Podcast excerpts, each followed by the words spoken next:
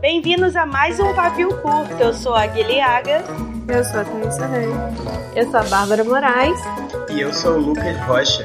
E hoje nós vamos falar sobre a importância da biblioteca nas nossas vidas. Yay!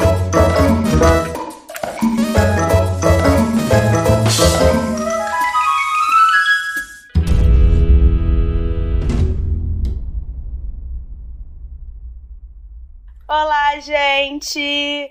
É, estamos aqui definitivamente com Bells para sempre, não quero saber, é presidente para sempre. A Tassi está aqui em, em, espírito, não sei se de corpo, né, Tassi? Médio. E a Bel, ela vai roubar meu lugar nesse podcast. Ela vai virar a segunda membro, a quarta membro oficial e eu vou sair.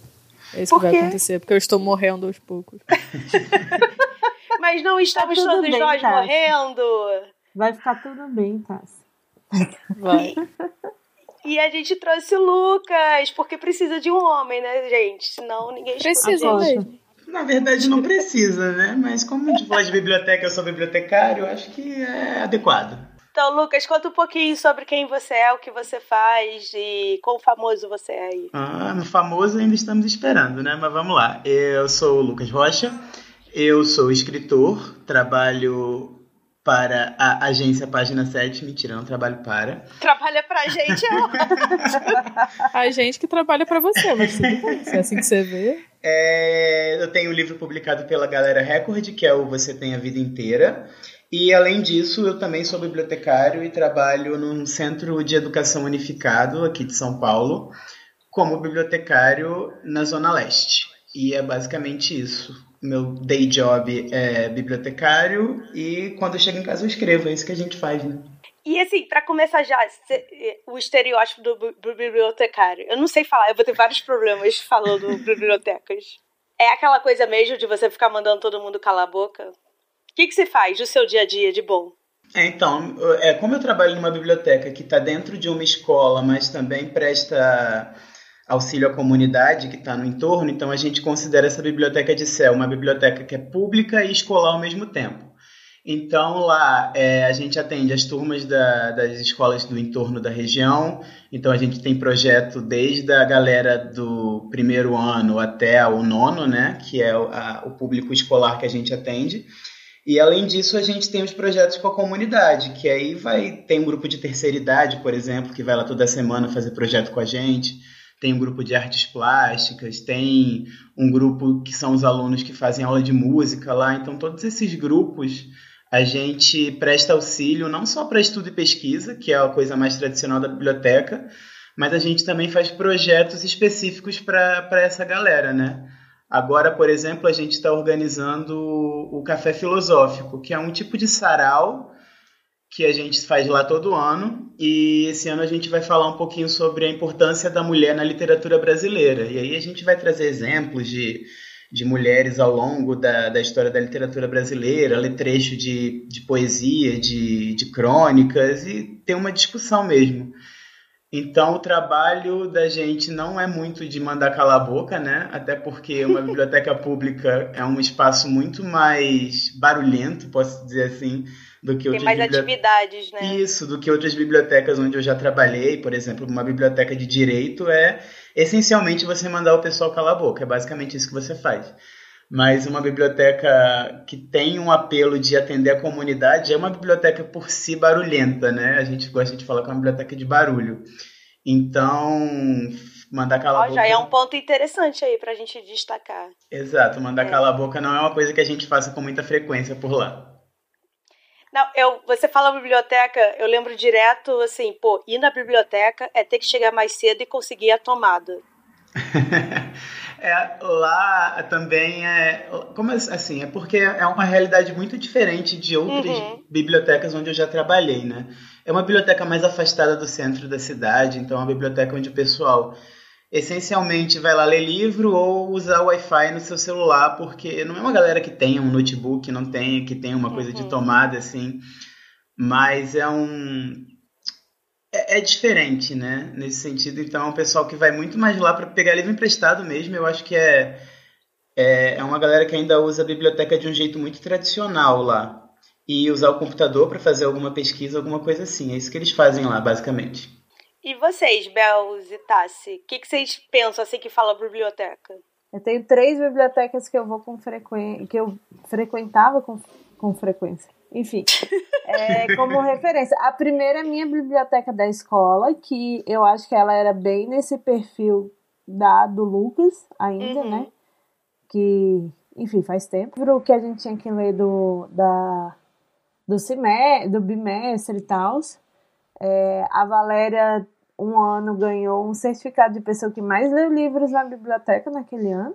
Olha. É, você me contou isso e eu achei isso muito curioso. Pois é, eu, eu pegava muito livro emprestado da biblioteca porque, enfim, eu não tinha renda própria quando eu era adolescente e, e criança. A biblioteca de lá era muito boa, então assim, Senhor dos Anéis, por exemplo, eu, eu, tinha o primeiro que eu ganhei de aniversário, mas o dois e o três eu li da biblioteca da escola, uhum. sabe?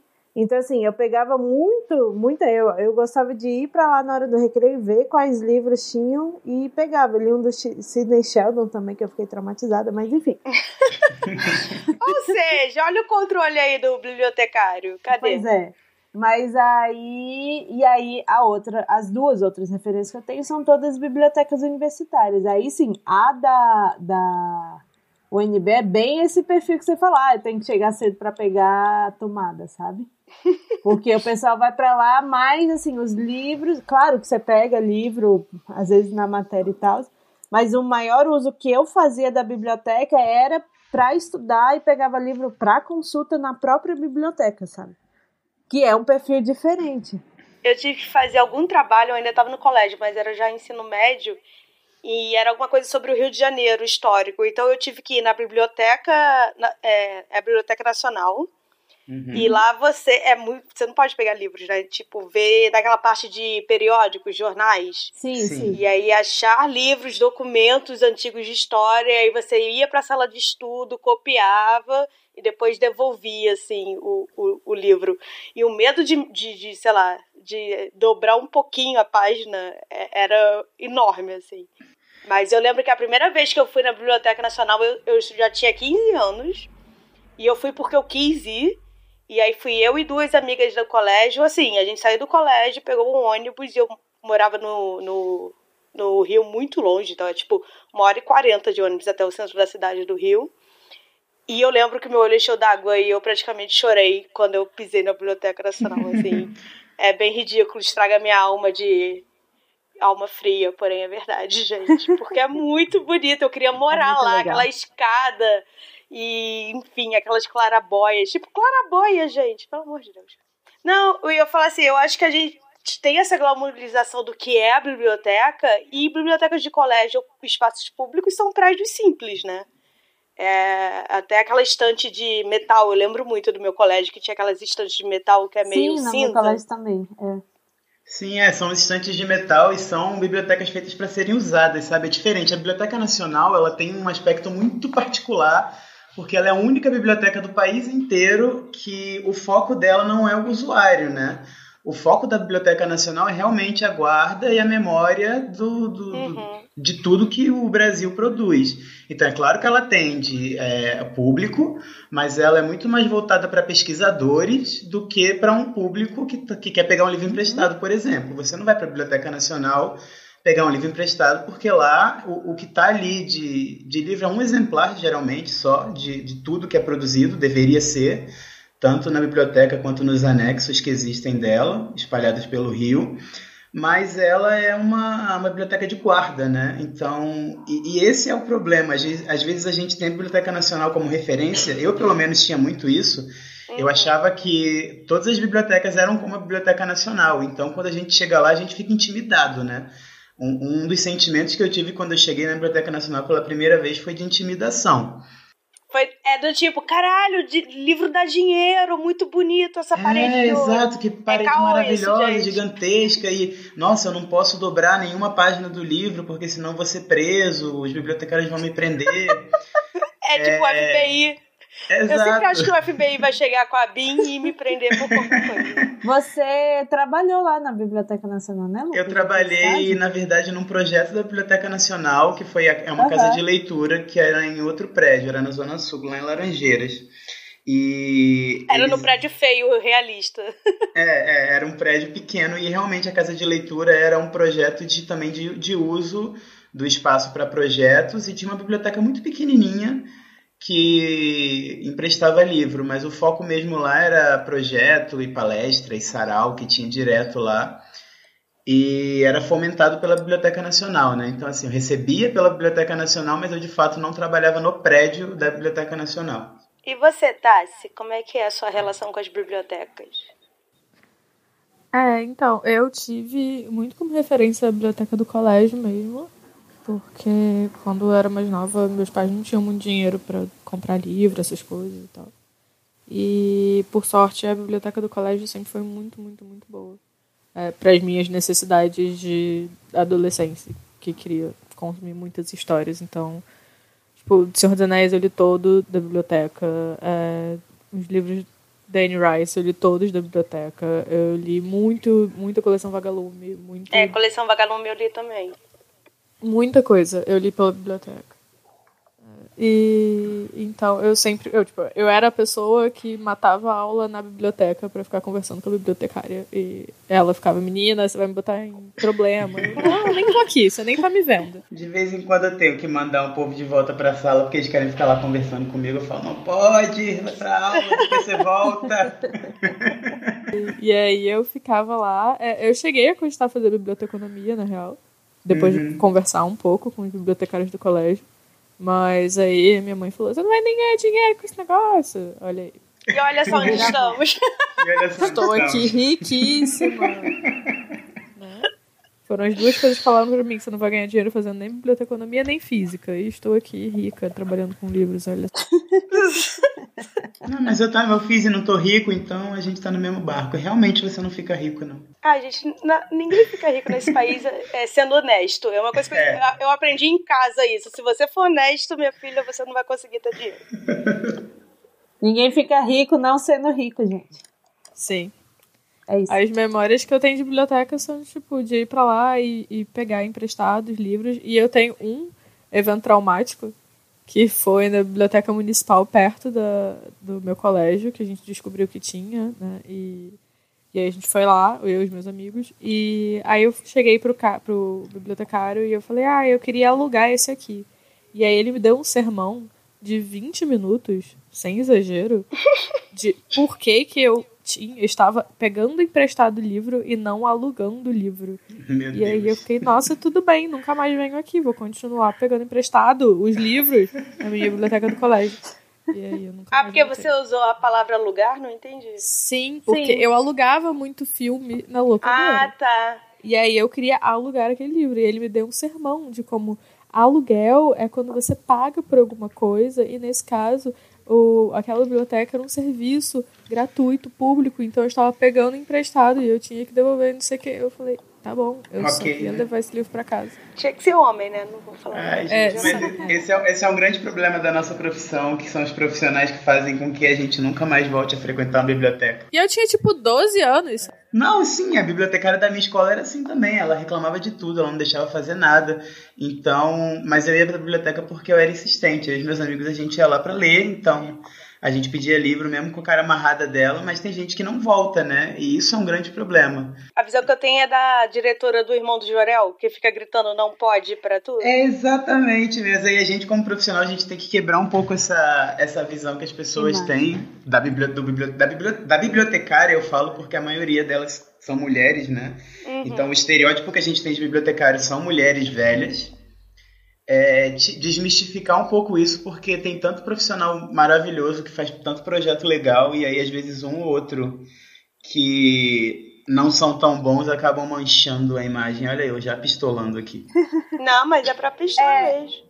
A minha sorte é que as bibliotecárias do, do meu colégio, que era tipo uma em cada turno, né? Então, era isso. É, elas eram muito legais, e inclusive Teve uma época que teve que ficar fechada a biblioteca no, no intervalo, né? No... Uhum. Pra Tassi não poder ir, sacanagem. É basicamente isso. E aí eu enchi o saco da escola e aí voltou a ficar aberta. Muito e... bom. Porque eu era antissocial também, ia ficar na biblioteca na hora do recreio. Pra, enfim, né, Isso já é um, um, problema, porque é muito difícil fazer uma criança gostar de livro, porque é uma atividade que você tem que ficar quieta e, teoricamente, é uma atividade solitária, né? E aí, se o contato dela é com uma pessoa que não dá atenção ou que é muito chata, é óbvio que a criança vai querer ir embora e isso você pode perder um leitor em potencial, né? Com certeza. E, mas por incrível que pareça, a criança ela ainda é mais fácil de lidar do que o adolescente. Assim, a gente tem um, a gente tem Eu um problema. Amo que to todo programa, a nossa pistolagem voadora é pro quê?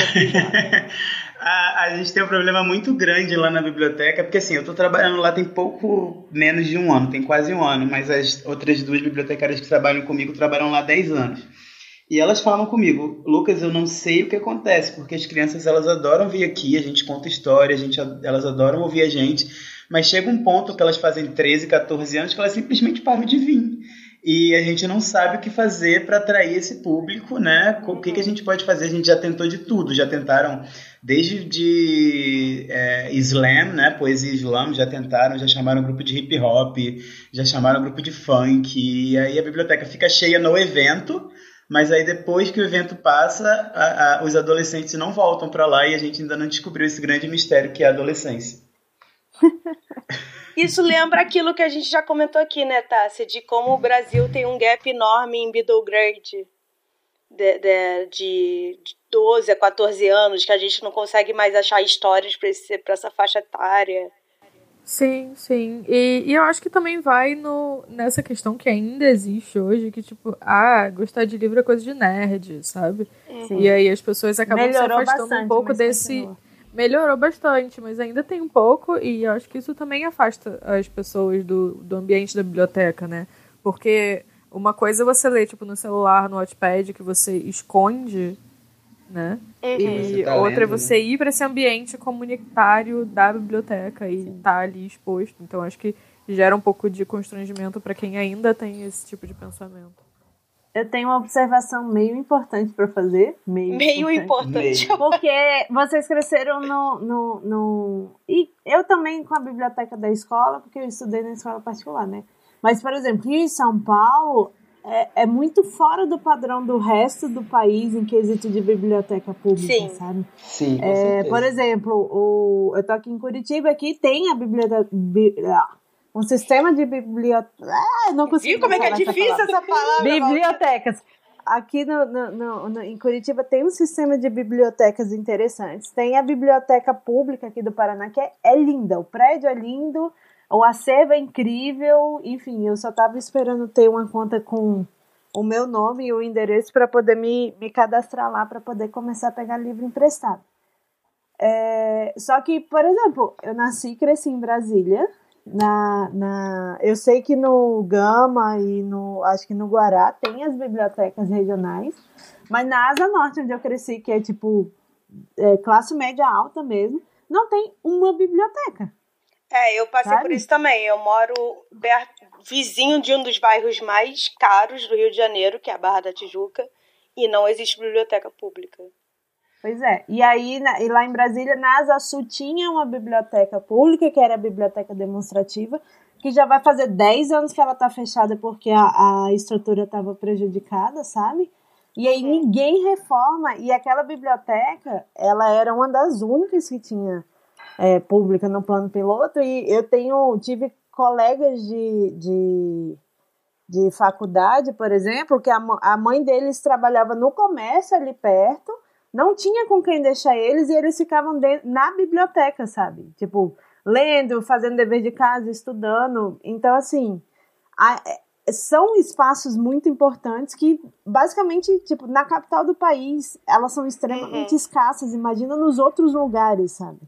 Não, e tem cidades de interior que são grandes, de tipo de 150 mil habitantes, mas que não tem nem livraria e muito menos biblioteca. E a gente fica pensando, são 150 mil pessoas que não têm contato com livros, sabe? É, pois é, também tem uma falta muito, muito grande de interesse do poder público, né? Se ah, a gente é já é vê isso aqui na, na, nas capitais, a gente vê que, por exemplo, a, a, rede de bibliotecas de São Paulo é uma das maiores, né, do Brasil. Uhum. É, e apesar de existirem, de, assim, tem uma, um projeto de reposição de acervo de 10 em 10 anos, que é mais ou menos o que tem, é, tem muita falta de interesse em fomentar esse espaço como espaço de cultura, porque simples fato de que ele não gera lucro nenhum, né? Porque não é o objetivo de uma biblioteca. Então esses espaços, esses, essas cidades mais afastadas dos centros urbanos, elas ficam acabam dependendo de projetos sociais que ou ONGs ou pessoas físicas acabam fazendo, como são os projetos de ônibus biblioteca, bicicleta biblioteca, moto biblioteca que estão espalhados por aí são pessoas que simplesmente estão insatisfeitas com o que o poder público tem a proporcionar e elas resolvem fazer por conta própria esses uhum. projetos e são projetos muito legais, mas que mostram, né, que a gente ainda precisa de muito caminho pela frente. A, a, teve uma lei agora, agora não, né, uma lei que foi se eu não me engano, foi sancionada no governo Lula ou Dilma. Em 2010, eu acho. Ai, Isso, saudade. De que até 2018, né? Ou até, do, ou até esse ano. É 2020. Ano que vem? É. Cada município deveria ter. Todas as escolas deveriam ter uma biblioteca, toda biblioteca deveria ter um bibliotecário e todas as cidades deveriam ter uma biblioteca. E a gente ainda está muito, muito, muito longe de, disso virar realidade. É, eu lembro que eu estudei isso no MBA de Publishing e infelizmente eu devia ter me preparado para trazer os números atuais, mas eu não, não tenho. mas tem um mapa de biblioteca em algum lugar aí pela internet, é um mapa oficial de bibliotecas no país. E era sobre a dificuldade realmente de fazer montar bibliotecas, não só por uma condição de também de orçamento, mas de acervo, assim. Então, isso entra até numa questão que eu queria falar com você, Lucas, sobre doações. Uhum. Como é que funciona o sistema, assim? É, quando elas são públicas, é o governo que escolhe, ou cada estado tem o seu, é, o seu jeito de, de trabalhar e tal? Então, eu já trabalhei em várias bibliotecas diferentes e cada uma tem a sua particularidade. Então, vou falar da que eu trabalho hoje. Tá. Hoje, eu trabalho numa biblioteca que é do município de São Paulo e a gente aceita doações de pessoas físicas lá sem problema nenhum, até porque a gente não tem uma reposição de acervo decente lá, né? Uhum. É, nesse, nessa gestão agora, da, a gestão Dória, eu acho que teve uma reposição de acervo só. E, e, uma, e um valor orçamentário assim bem baixo para comprar livro na Bienal de São Paulo do ano passado. Então a gente aceita livros de doação, até livro didático a gente aceita se ele for de, de bom estado e se for atual, né? Porque lá a, eu trabalho em uma comunidade ainda onde as pessoas não têm tanto acesso ao computador, à internet, se tem acesso não sabe usar a ferramenta muito bem, acaba caindo naquele Facebook, Wikipedia e WhatsApp, né? Então uhum. a gente uhum. aceita até o livro didático mas eu já trabalhei em biblioteca pública, por exemplo, a Biblioteca Pública de Niterói, eu sei, eu não trabalhei lá, mas eu sei que eles não aceitam doações, é só compra governamental. É, eu já trabalhei em biblioteca particular, que também, da, por exemplo, da Fundação Getúlio Vargas, trabalhei na biblioteca lá que também não aceitava doações. Então depende muito de qual biblioteca você trabalha, né? E de quanto, quanta autonomia você tem.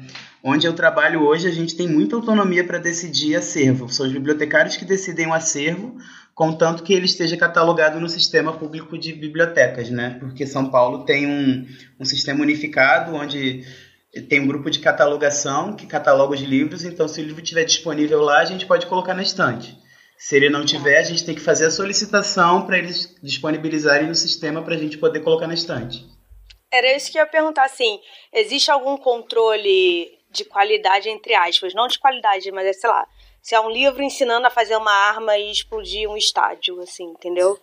Uhum. É, eu não sei. Existe censura ou não existe censura na biblioteca?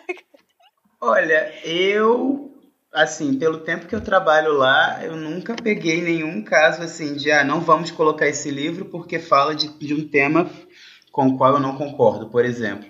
Mas eu já vi, já vi casos, e na graduação a gente discutia muito isso, de, por exemplo, eu tive um professor que isso, ele foi trabalhar pós-ditadura, anos 90, e aí um livro do Eduardo Galeano eles não colocaram porque era um livro de esquerda. É, no, numa, no, na estante de universidade. Então isso acontece, mas onde eu trabalho. Meu Deus. Eu não vejo isso acontecer. É claro que assim, a, se tem algum tipo de censura, cai naquilo do que eu falei, tal ou não está no sistema. Mas aí quando não está, a gente pede, a gente solicita que eles coloquem, geralmente eles colocam rápido. O grupo uhum. de catalogação coloca rápido. E se não colocar, eles têm que justificar o porquê que eles não, não colocaram. É, então, assim, é porque perguntaram aqui no Twitter: se um autor independente quiser levar um livro dele, ele só procurar uma biblioteca que aceita doação, então, né? Isso, só procurar um livro que aceita doação, e aí é, depende de como a biblioteca cataloga esse livro dela. Tem bibliotecas que fazem catalogação por conta própria, tem um, próprio, tem um sistema próprio, né? Catalogam os próprios livros e disponibilizam. Tem outras, como é o meu caso, que dependem de um, de um agente externo catalogar esse livro para a gente poder disponibilizar.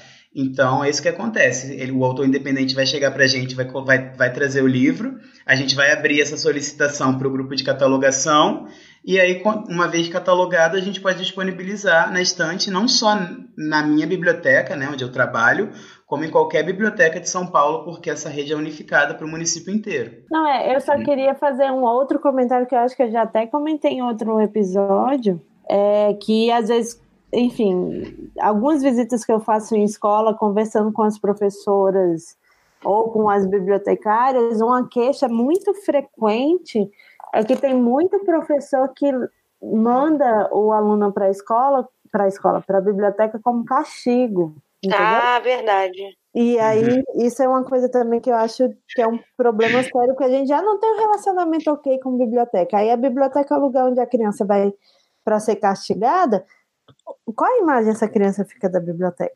Mas é só uma observação geral, assim. De... Não, isso faz parte da nossa cultura, desse negócio. É, brasileiro não lê, livro é arte, é, a bibliotecária é insuportável. O professor manda de castigo ficar em silêncio uma hora lá escrevendo. Não vou mais. Eu, porque eu já escrevi cem vezes, não vou conversar mais dentro de sala de aula.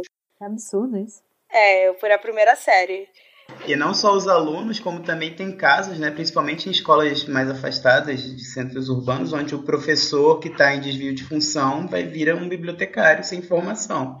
É aquele professor que dá problema em sala de aula, é aquele professor que ninguém, ninguém quer, né? Então ele vai lá para a biblioteca e fica no cantinho onde ninguém, teoricamente, está vendo ele. Isso também acontece com muita frequência. Não, e mas, assim, também acho que é bom lembrar que tem, tipo, aqueles professores heróis também, né? Que sim, sim. assumem as bibliotecas e. Tipo, e tornam é as função. bibliotecas lugares interessantes, fazem as, os, as crianças lerem e tal. Com certeza, também. Eu já, já encontrei professores, mas é de colégios particulares, que querem levar alguns livros ou, ou que falam até de assuntos fora né, do, do, do, da normalidade do que é considerado mas que a direção ou os pais vetam muito. Então ainda tem essa batalha aí, né? Sim, tem muitas batalhas, né? É, e é, é porque assim, eu só concordo, porque realmente é o que acontece. É, mas eu, eu fico pensando lá onde eu trabalho, a, a gente tem que fazer muita parceria com, a, com as escolas e com os professores também, porque como a biblioteca ela está anexa ao prédio da escola, ela não é uma biblioteca da escola, ela atende uhum. a escola. Então a gente está meio que num limbo de biblioteca pública e biblioteca escolar. Então às vezes os alunos não vão para a biblioteca porque acham que é uma biblioteca pública e o público não vai para a biblioteca porque acha que é uma biblioteca particular. Que é uma biblioteca escolar, no caso. Então a, gente fica assim, ué, por que, que as pessoas não estão vindo? Ah, porque elas acham que não é o espaço delas. Tanto que sempre que acontece algum evento lá, a gente tem que reforçar toda hora. Não, não é, é só para escola? Não, não é só para escola. Qualquer pessoa uhum. pode participar. Quando é o um evento fechado para uma turma ou para alguma série, a gente já faz o convite dentro da sala de aula, é diferente. Quando a gente faz um convite aberto é para todo mundo, inclusive professores, alunos, funcionários, comunidade, todo mundo que quiser participar a, a importância da biblioteca é ser mais um espaço público onde a gente possa. É, mais um espaço de discussão, né? Você falou que faz vários eventos e tal, Sarau, que teve esse evento do hip hop que eu acho muito legal. E é óbvio que todo governo fascista vai tentar destruir isso, né, gente?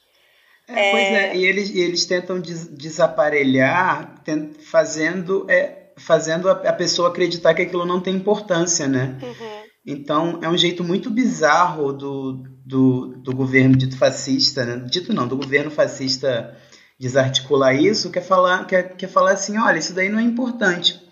Mais importante é, sei lá, é o Facebook, sabe? E é tão mais cômodo você ficar no Facebook do que você ir na biblioteca, para que, que você quer ir nela? Então a gente tem sempre que gerar essas discussões, sempre tem que fazer evento. Leva a outro problema do que se a maioria de nós só tem contato com a biblioteca da escola e existe um governo dizendo que o estudo do lar dentro de casa, né, é a nova solução, é, mais uma coisa que afasta da comunidade de ter uma turma, de ter conhecer uma biblioteca, porque você não tem os livros todos em casa, sabe? Exatamente. É, e, e, é muito engraçado porque assim, o nosso acervo, o acervo lá onde eu trabalho, apesar de ser um acervo que é claro que não é um acervo de uma livraria, não tem os maiores lançamentos do mês, ele é um acervo muito bom, sabe? Tem, tem coisas lá que quando eu procurei, quando, quando eu entrei lá e comecei a olhar as estantes para ver, para estudar o acervo, ver o que tinha, né? Eu fiquei, eu fiquei muito surpreso, sabe? Tipo, desde das, dos clássicos, né, até essas as sagas mais interessantes. Tipo, tem Jogos Vorazes, tem Percy Jackson, tem Crônicas de Nárnia, tem Senhor dos Anéis. Todas essas sagas, assim, que são muito famosas e que todo mundo procura tanto ler e piratear e, e e, e, compra por 100 reais um box na internet, tem tudo lá, sabe? E não só onde eu trabalho, como em todo o sistema de bibliotecas. Eu, eu falo da realidade daqui de São Paulo, né? Que, ah, sim. sim. Que é uma realidade muito diferente de outras, porque é o meu, é o meu ponto de referência, infelizmente. Então eu não posso a dizer por outras. A biblioteca pública aqui do Paraná, que fica lá no centro, pertinho da Praça Tiradentes, lá aqui em Curitiba ela tem uma gibiteca que tem basicamente todos os mangás que já foram lançados nesse país.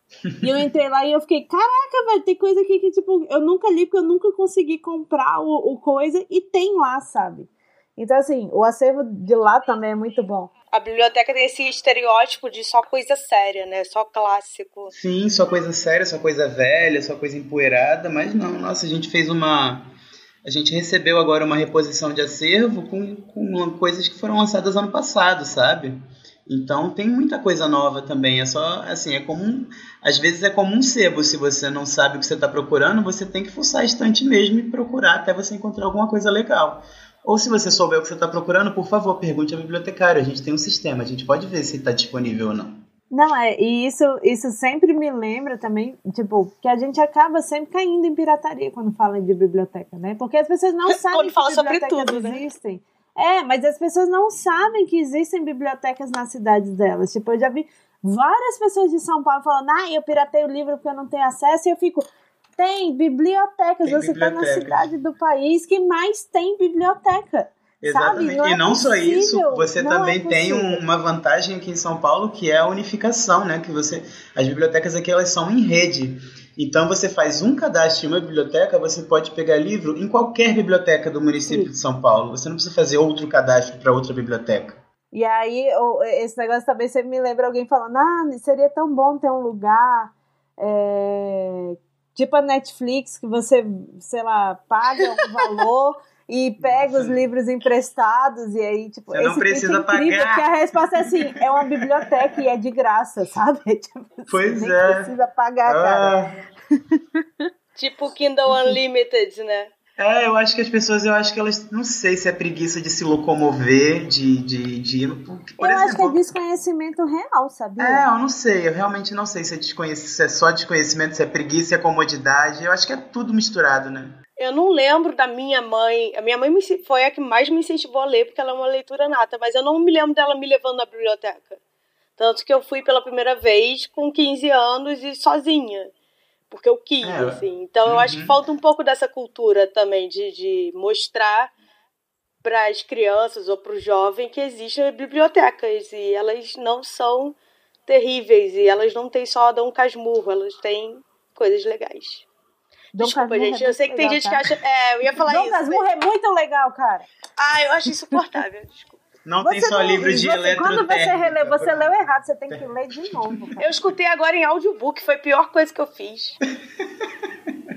As palavras que eu conseguia, tudo traduzir na minha cabeça numa frase só, que é um parágrafo inteiro. Ai, gente, pra que rebuscar? Porque era é século XIX. Sou contra. É o jeito que brasileiro escreve e conta história. Aquelas.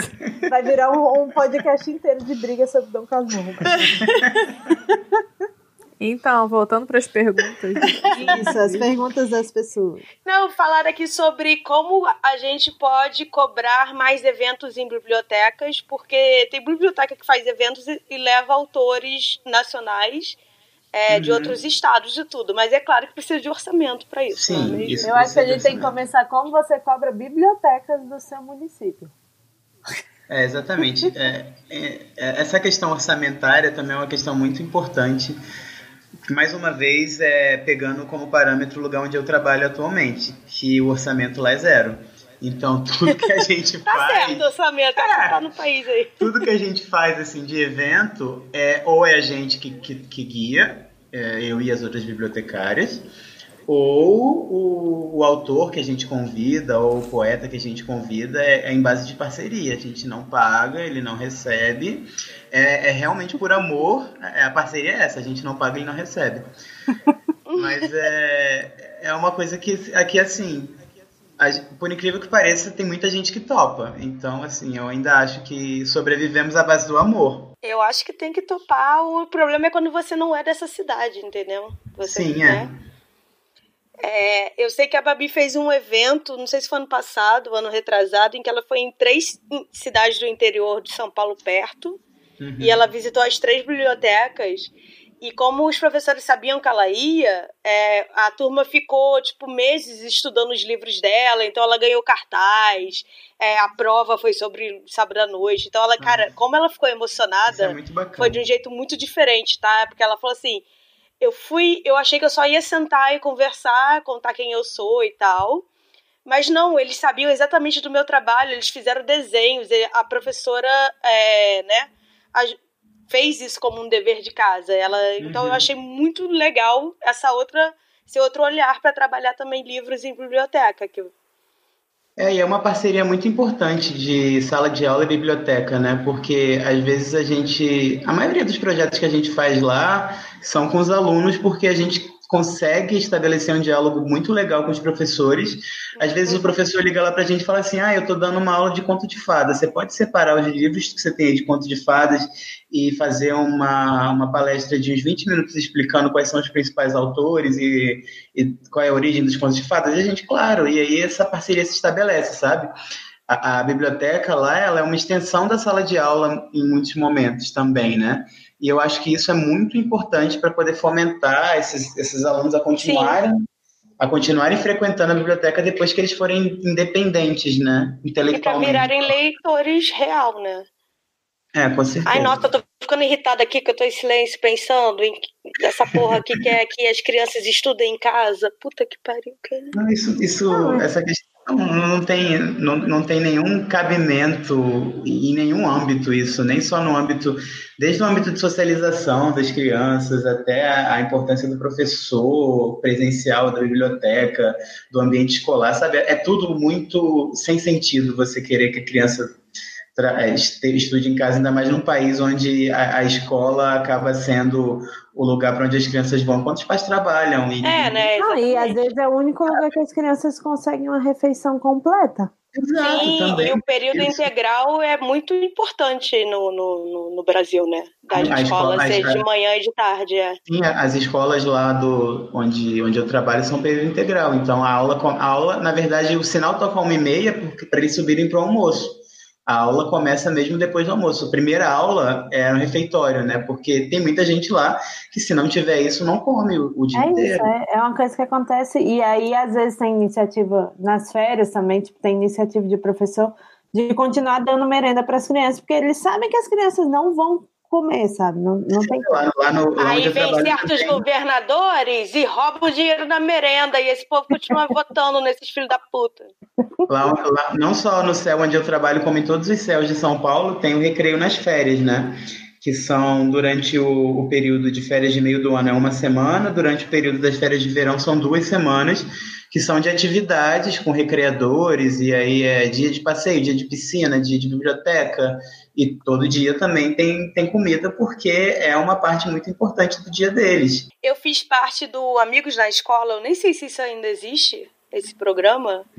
Quando eu era jovem, eu tinha uns 15, 16, e era sempre. Eu ia duas vezes por semana no, é, no, no Rio chama CIEP, né? Os colégios públicos. É, que é uma grande obra de quem, Lucas? De quem? De quem? Brizola? Brizolão, exatamente. Por um segundo eu esqueci o nome dele, mas eu lembrei. E aí era, a gente dá, não dava aula, a gente dava atividades no período da tarde, justamente porque era integral. E tinha muitas tardes que, como já tinha aula de manhã, de matemática e português e tal, era coisas mais lúdicas. Então eu lembro que a gente ia muito pra biblioteca contar história para as crianças de 5, 6 anos. Uhum. E elas adoram, é uma coisa muito legal. É criança, fofo, mas é nossa. é pesado, assim. Eu vi muita criança chorando e contando a história de abuso de pais. Era. É, é. Mas é muito bonito também esse contato. A gente uma vez leu uma história que era sobre uma princesa que saía do reino dela, ia casar com outro príncipe de casamento arranjado e entrava em depressão. A história basicamente é essa. E aí depois, na hora que a gente começou a abrir para as crianças falarem da, da, da, vida delas, e aí também foi bem barra pesada, mas assim, faz parte do trabalho. É, mas é um lugar em que elas podem ser ouvidas, pelo menos. É, e elas ela, se é, é, acolhidas, né? É, é um lugar seguro para falar, porque em casa elas não podem falar desse tipo de problema, dependendo da família que elas têm. Uhum. É... Ai, gente, por favor, salve as bibliotecas. Não deixe não, a biblioteca então, morrer. Mas aí, voltando como pessoa que não cresceu com contato de biblioteca assim, é, tipo, só, digamos, você mora na cidade, não tem biblioteca na cidade, a não ser dentro da escola, não tem uma biblioteca que atende o público. O uhum. que você pode fazer? Entendeu? Entendi. É uma Nossa, pergunta ou você é. ia dar a resposta? Não, eu posso dar a resposta, mas é, é, tipo assim, eu acho que é uma coisa que quando a pessoa começa a entender que existe, porque é isso, a, a, quando você cresce, às vezes, no, numa cidade que não tem o conceito de biblioteca pública é uma coisa inimaginável, sabe? Então, uhum. aí você fica familiarizado. Aí, o que, que você pode fazer? E aí, eu acho que é bom lembrar que, tipo, a gente gosta de culpar muito o governo federal pelas coisas, e eu realmente acho que o governo federal devia ter uma política mais voltada para leitura e biblioteca, mas as bibliotecas públicas, elas não são responsabilidade do governo federal, não, elas são responsabilidade ah, do governo municipal e ou estadual, dependendo de como for. Uhum. Entendeu? Então, assim, vai na Câmara dos Vereadores, enche o saco das pessoas. Enchendo o saco das pessoas, você consegue as coisas, sabe? Junta um grupo de pessoas que têm interesse nisso, porque com certeza você pode achar que você está sozinho na cidade, mas você não tá. Tem outras pessoas que também têm. Fala com o seu professor, nisso. né? Se você ainda está no colégio. É, se ainda está no colégio também. Se um professor que a gente boa, que você sabe que não vai, enfim, falar que você tá louco. Uhum. É, exatamente. E porque assim é muito, é muito importante, tipo, isso é o que a gente chama de participação civil, olha só. Uhum. E é muito importante ter a participação civil, é, demandando as coisas, e mostrando que tipo tem um interesse nisso e mais uma vez voltando esse governo está fazendo de tudo para esmagar a participação Sim. civil. Então é mais importante tipo é o momento mais crucial. É a gente como cidadão a gente tem direitos e deveres né? Exatamente. E aí tipo a, agora é o momento para a participação civil se intensificar e se fortalecer porque senão ela vai sumir. E é horroroso se sumir, entendeu? E pra gente Tem ocupar um os nossos espaços públicos, tá? Mais do que é. na hora de que finalmente a gente tomar as ruas, as bibliotecas, os postos de saúde, as praças, tudo que pertence ao Não, povo. E outra coisa, assim, que é uma coisa que, eu sempre clamo em qualquer evento que eu faço, em qualquer momento que eu, que eu possa falar de biblioteca, é ocupem esses espaços, sabe? Se você tiver uma biblioteca na sua cidade, se você tiver a oportunidade de visitar, de fazer um cadastro, de pegar um livro emprestado, faça isso, porque isso demonstra que você está interessado, porque é muito fácil a gente falar, ah, a biblioteca vai morrer, ai, eu não quero que a biblioteca morra, mas aí eu fico em casa pirateando meus livros, sabe? E é. não não mostra o que há esse interesse. Conversa com, com seus amigos, com seus pais, seus professores. Leva todo mundo numa biblioteca, vai lá, todo mundo faz cadastro, todo mundo pega livro emprestado, todo mundo vasculha a biblioteca, entrem no, na, na, no sistema de biblioteca pública que tem online, vê se o livro que você quer está disponível em uma biblioteca perto de você. E sabe, ocupar mesmo espaço. Propõe um, um, um sarau, propõe um evento, propõe uma, uma roda de conversa porque assim, pelo menos as bibliotecas as bibliotecas de céu, elas são muito, sim, elas são muito abertas a, a projetos que a própria comunidade faz. Claro que tem todos os trâmites burocráticos, mas assim, é basicamente você conseguir uma autorização da gestão do, do céu e aí você consegue fazer qualquer coisa assim que esteja voltada para a leitura. Mas a, o que eu sempre falo é ocupem esses espaços, sempre. Eu vi uma coisa muito legal na a biblioteca. Aquela é a Nacional de Brasília, perto da Catedral, Belge? É. É, embaixo da biblioteca, é, porque como é do, do Niemeyer, é só um prédio cheio de curva, né? É, tava tendo. Não, ela, é, ela é retona, ela parece um fósforo, uma caixa de fósforo. É, exatamente, mas embaixo tem uns negócios assim. Enfim é, tava tendo uma disputa de rap e hip hop e depois sarau de poesia que ninguém organizou. Os próprios jovens vão para baixo da biblioteca fazer isso. E tem gente que critica, diz, ah lá, tudo arruaceiro, tudo esquisito. E eu achei que no máximo, porque é mais um lugar para você é, ocupar, entendeu? Sim, é. E Provavelmente quem critica é quem ainda tem aquela mentalidade de que biblioteca é um lugar de coisa clássica, né? Se não estiver tocando uma filarmônica lá, não é cultura. Uhum. E aí a gente já entra naquela, em toda essa discussão do que é cultura, que aí é um, é um outro podcast. é, fizeram uma pergunta aqui pra gente para saber se, se um de nós já pegou emprestado um livro de biblioteca e nunca devolveu. Eu não. Não. Eu também não. Tassi? Também não, eu tava tentando ligar o microfone de novo. Não, também não. Eu já atrasei para entregar. Isso sim, paguei a multa, mas ficar com ele não. Eu já fiquei com um livro que uma amiga minha, que nunca devolveu pra biblioteca, era dela, já que é o nome da Rosa, ela me emprestou e eu nunca devolvi para ela. Então, ladrão, ladrão que rouba de ladrão. ladrão 100 anos de perdão. Mas, mas, assim, a Bels falou que pagou multa, né, no caso da biblioteca dela, mas esclarecendo que bibliotecas públicas geralmente não cobram valor financeiro, né, se você atrasar um livro. É, a da assim, UNB cobra. Ah, da, ah, da UNB, porque todo mundo de Brasília tem dinheiro, né? Mas enfim, tradicionalmente não cobram. É, as bibliotecas de São Paulo, por exemplo, a, a punição por você atrasar um livro é a suspensão de você pegar outro, né? Então, se você atrasou o livro em uma semana do prazo, você fica uma semana sem poder pegar livro. E enquanto você está atrasado, você não pode pegar nenhum livro de todo o sistema de bibliotecas né, da cidade.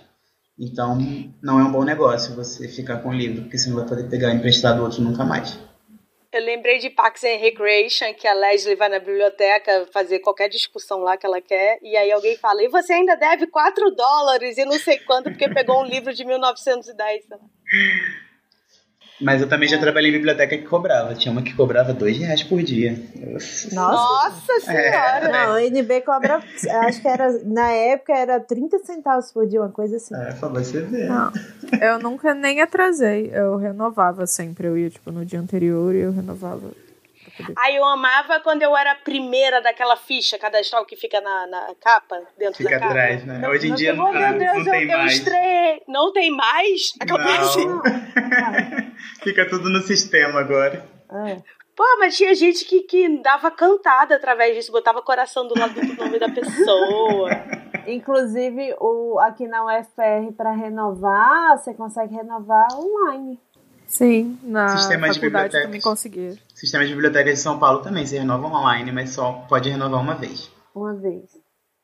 Não, é, e aí, tipo, é, biblioteca de faculdade aqui, a UFR ela tem seis, eu acho, bibliotecas.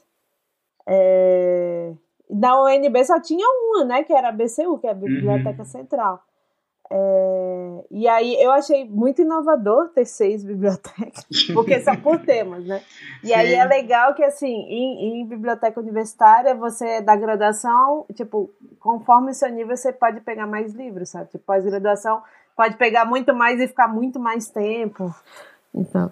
O Lucas podia fazer o mural da vergonha e botar fotos de todo mundo que não entrega Que horror. Lá na, lá na UF, onde eu fiz graduação, também era assim: eram bibliotecas, são bibliotecas espalhadas pelo Niterói inteira, cada uma com um tema. E aí, quando você está fazendo mestrado e doutorado, você tem acesso às teses e dissertações, que são a parte assim mais. E os periódicos também. Isso, os periódicos, a parte que oh, tem periódico pegar. aqui da década de 60, velho. Eu achei incrível. Enfim. Ai, a, minha, a minha faculdade, a biblioteca, era no quarto andar, gente. Tinha que subir oito lances de escada, só queria dizer. A Federal de Niterói também é meio que a, a Biblioteca Nacional de Niterói, né? Ela guarda todos os arquivos históricos da cidade. Então, se você quiser procurar a história de Niterói, você vai na biblioteca da, da, da faculdade. Então tá, gente, vamos lá, senão vão matar a gente aqui. Mas é tão legal um tema. Sim, a gente pode fazer até uma parte 2, porque pediram pro Lucas também explicar que não é pra botar o livro dentro da, pra, da, da prateleira. Ai, pelo amor de Deus, não foi, ia ser a minha pistolagem. Ah, a parte 2 pode ser o guia do usuário da biblioteca. Do usuário, ok, vamos fazer bom. uma parte 2 então, no futuro. É... Ah, porque todo mundo sabe que livro é droga, é o usuário mesmo, né? claro, é o usuário, é de droga e de biblioteca. A gente sempre fala isso na faculdade. Então vamos para aquele momento da voadora literal.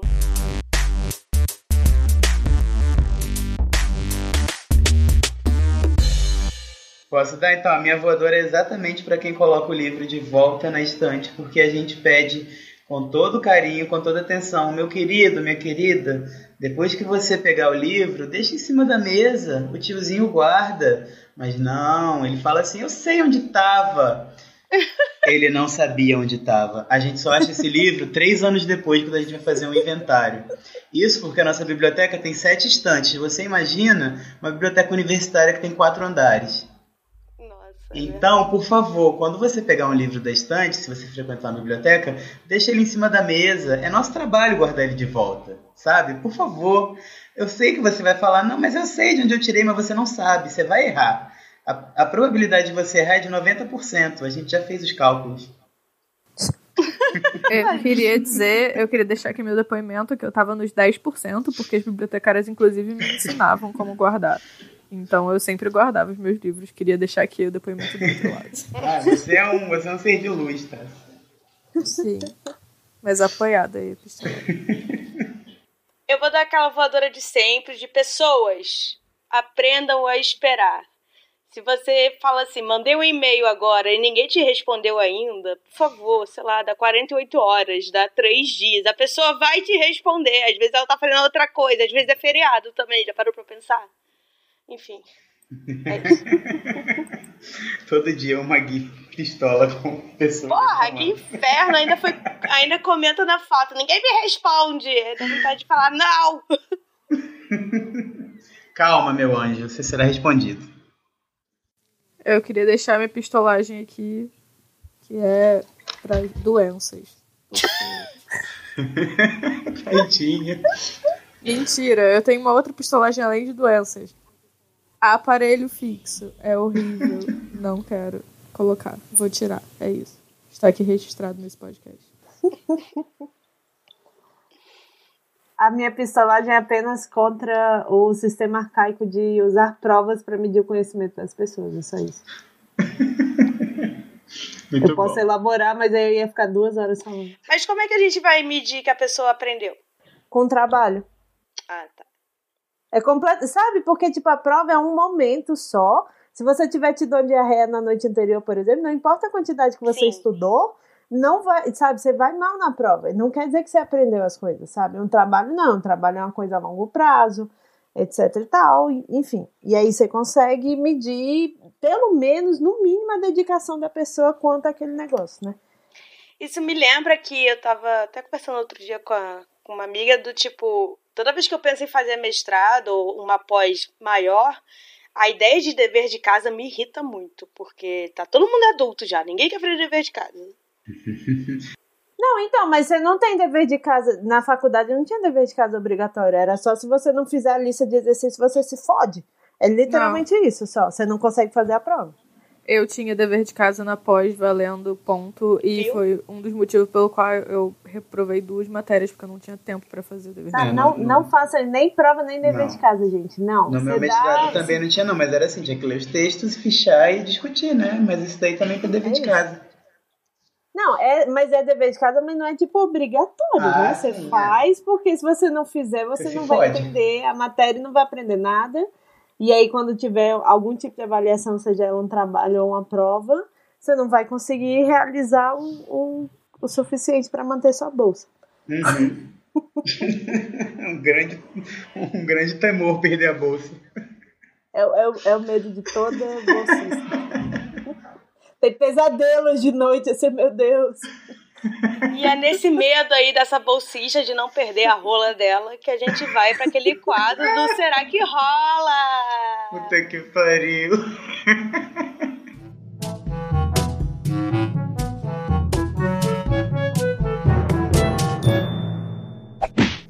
Pronto, gente, indicações.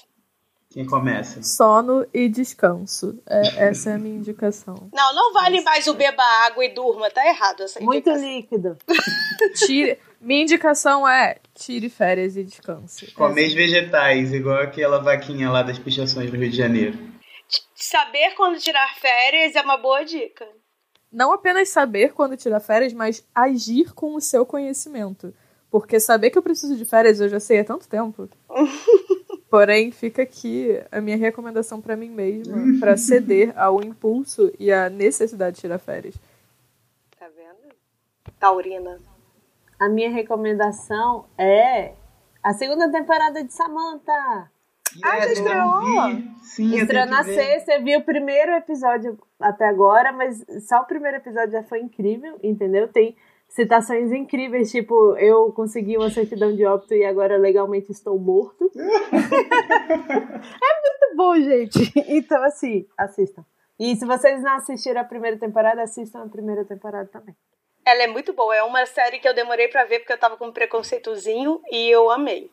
Maravilhoso. Levei na não, assim, o primeiro episódio ele é meio esquisito. Eu olhei assim e fiquei, qual é dessa série? Aí no segundo episódio eu fiquei, hum, é até interessante. Aí a partir do terceiro episódio eu gostei muito. É, a e minha, só tem 20 minutos. A minha rola indicativa aqui vai ser que a Pan Gonçalves voltou com o quadro dela de reality de escrita, né? Que é como se fosse um diário de escrita, mas na verdade ela está fazendo uma história da loura do banheiro. E ela está gravando todo o processo dela escrevendo. Então, o primeiro episódio foi sobre como desenvolver uma ideia. E apesar de eu saber qual é a ideia, saber a história e saber como é que autores trabalham, eu gostei muito do vídeo, eu achei ele bem didático. É Ela fala que primeiro você tem que criar, né, o protagonista, o personagem, depois o objetivo, depois qual vai ser a trama, o que vai levar esse né? personagem. É, então ela fala de uma forma bem mais profissional, assim. E ela tá escrevendo enquanto ela tá falando, então a gente vai saber o resultado no final desse reality de escrita vai ter um conto ou uma novela prontos. Quem sabe a gente não publica então, é isso. Vou deixar aqui o, o link e assistam. Muito show. A minha recomendação. Eu posso falar que você falou que falaria, mas não falou? De... Pode falar. eu vou recomendar Special também da Netflix, que é um seriado sobre um, um rapaz de 28 anos que é gay e tem paralisia cerebral, que desmistifica muito a questão da pessoa com deficiência, né? De como pessoa que precisa sempre de assistência, de que não tem autonomia, não tem independência, de que não faz sexo, de que não se apaixona. Então são episódios também muito curtinhos, são episódios de 15 minutos, eu acho que são oito episódios. Eu vi tudo de uma eu vez. É a única falha. E é incrível, sabe? Assim, as discussões que ele tem, é, a, a, a, como ele é imperfeito, porque tem uma cena muito boa que um cara fala assim, que a mãe dele fala assim, ah, ele é meu filho, né? Ele tem paralisia cerebral. Aí o cara fala assim, tá, só porque ele tem paralisia cerebral ele não é um babaca? Ele não, ele não pode ser Sim. um babaca?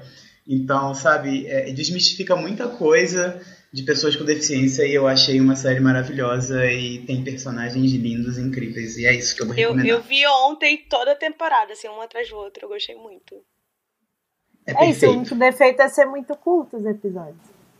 Exatamente. O defeito é terminar do nada.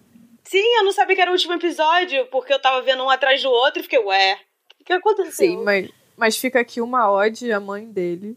Sim. e é incrível. Eu amo a mãe dele chapada, foi a melhor cena.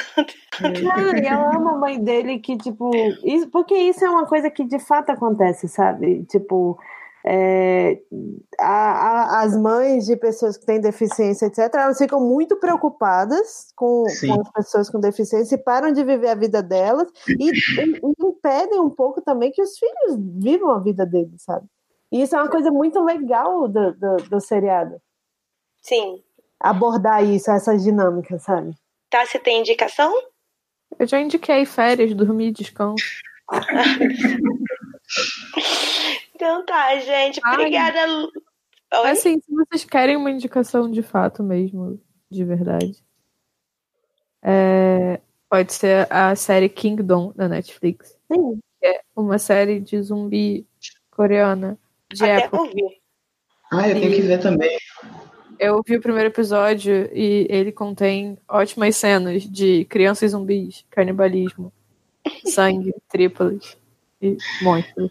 Eu vi essa série com a Babi e eu ficava toda hora pra ela, o que que tá acontecendo? Eu, não, não, é que eu não tô entendendo, eu sou assim, meu Deus, o que está acontecendo nessa série? Eu fiquei gritando, eu falei, por favor, que a criança zumbi seja uma criança zumbi, por favor, que a criança zumbi pule no pescoço dela. E aí eu fiquei, foi muito divertido. eu gosto muito de zumbis, desculpa. Muita satisfação. É... Então tá, gente. Obrigada, Lucas, pela participação. Vamos fazer assim uma, um guia do usuário de drogas chamado livro. Vamos, por é... favor, contem comigo para tudo. e não, e obrigada, Bel, obrigada, Tassi. Melhoras, Tassi. Vai tomar um chazinho. Eu vou tomar remédio. Também serve. Faz aquele chá horroroso de limão com alho e. Não, e, e vinagre. Ah, e, gengibre, eu esqueci do gengibre também. Tem também um de casca de cebola com mel, que falam que é, faz bem. Eu não sei qual é pior dos, das, dois. Comer alho cru ajuda muito. Por que, que você não Nossa come alho cru? Eu vou tomar remédio, tá tudo bem. então tá, gente, até o próximo episódio. Beijo, beijo. Adeus.